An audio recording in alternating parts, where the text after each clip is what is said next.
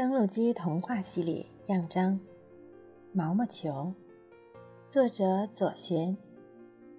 献给我远在天堂的父亲。一，秋高气爽的日子里，北京城上空的高处，悠然自得地飘着一朵一朵的云。如果仔细的看，会发现其中一朵云有点特别。它的颜色跟别的云朵不太一样，不是棉花糖一样的白色，而是带着一点儿浅浅的姜汁黄。要是能离得更近些，还可以发现，和云朵比起来，它更像一朵巨大的蒲公英。它的全身都长着柔软而细密的长毛毛，正随着高空中的风不停地舞动。没错，这是朵巨大的蒲公英，正混在一朵一朵的云里面，在离地面很远的高空俯瞰着这座日益肥胖的城市。以前这座城只有一条穿过东西的长街，还有一条温柔的环绕着城区的圈圈路。可现在，仰躺在高空中的毛毛球翻了一个身。冷风吹拂着他额前的长毛毛，露出他那对像豌豆一样圆，却跟桑葚一样黑的眼睛。三、四、五、六、七。毛毛球用长满毛毛的手指指点着围住北京城的圈圈路，在心里数了一遍。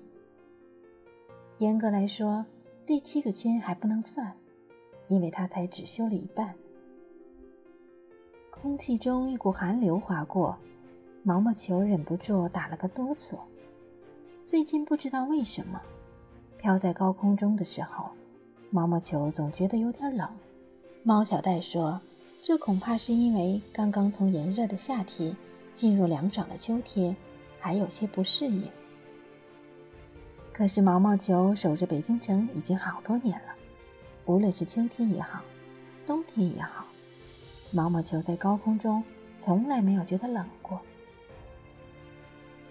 毛毛球心里隐隐觉得，也许是有什么事情要发生了。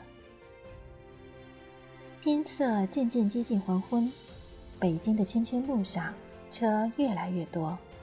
从毛毛球这个角度看下去，原本一条条露出青白色路面的圈圈路。好像被灌进了一股乱七八糟的颜料。原本舒舒服服平躺在土地上的北京城，也好像变了表情，一下子紧张起来。毛毛球像往常一样，从它毛茸茸的耳朵后面取下那根雪白的短笛，放在唇边吹了起来。悠扬的笛声，就像是一片片白鸽的羽毛。又像是一场轻柔透明的细雪，向着巨大的北京城轻柔的旋转、漂移、下落。漫天的笛声，漫天的羽毛，漫天的细雪，从一万米的高空飘洒而下。等落到地面上的时候，已经几乎没有人能够察觉。然而。无论什么时候，待在老李头家平房院子里的猫小戴，都能够清晰地辨别出毛毛球的笛声。比如今天，猫小戴正好奇地守着墙角新长出来的一株小草，就听见毛毛球的笛声落在了他的耳朵上，好痒。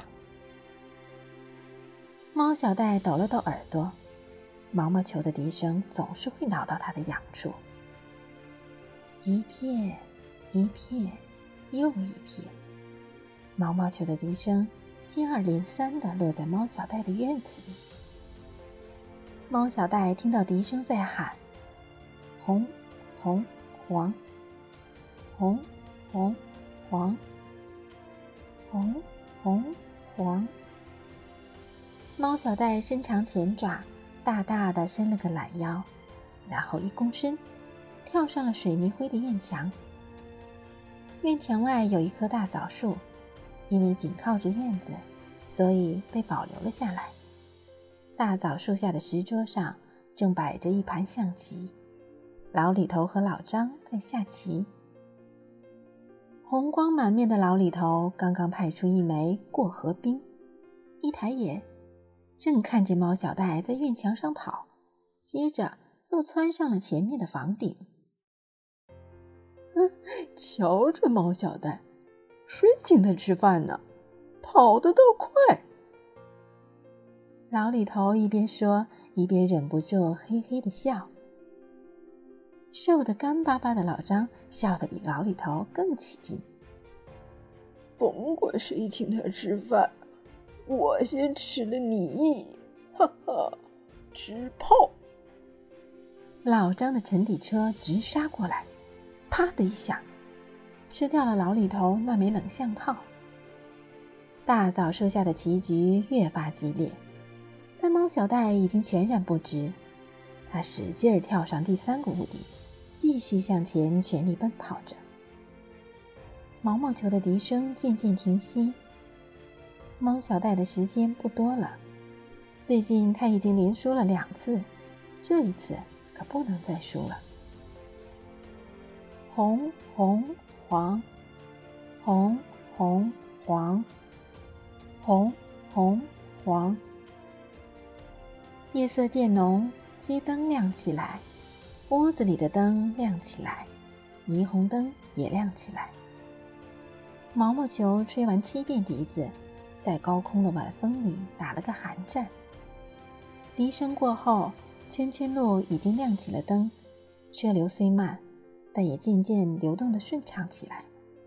毛毛球把笛子塞回耳朵后面，然后伸直双臂，像潜水一样，慢慢向低空滑去。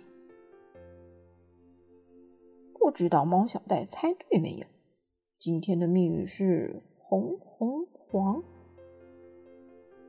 北京城的第三条圈圈路东头，矗立着一栋特别高的楼，楼顶上一组大大的霓虹灯，按固定的节奏闪烁着不同的颜色：红红黄，红红黄。眼看就要接近那栋高楼的楼顶了。毛毛球却停下来，故意在空中绕起了圈。这么高的楼，猫小戴爬起来会很累吧？毛毛球忽然觉得，自己今天的选择对猫小戴有点不公平。他从高空往下，自然是越高的楼越近；猫小戴是从地面向上，越高的楼就越远啊。自从遇到猫小戴之后，每天就像这样，一个向下，一个向上，在有不同颜色霓虹灯的高楼屋顶相聚，比比看谁先到，成了毛毛球最喜欢的游戏。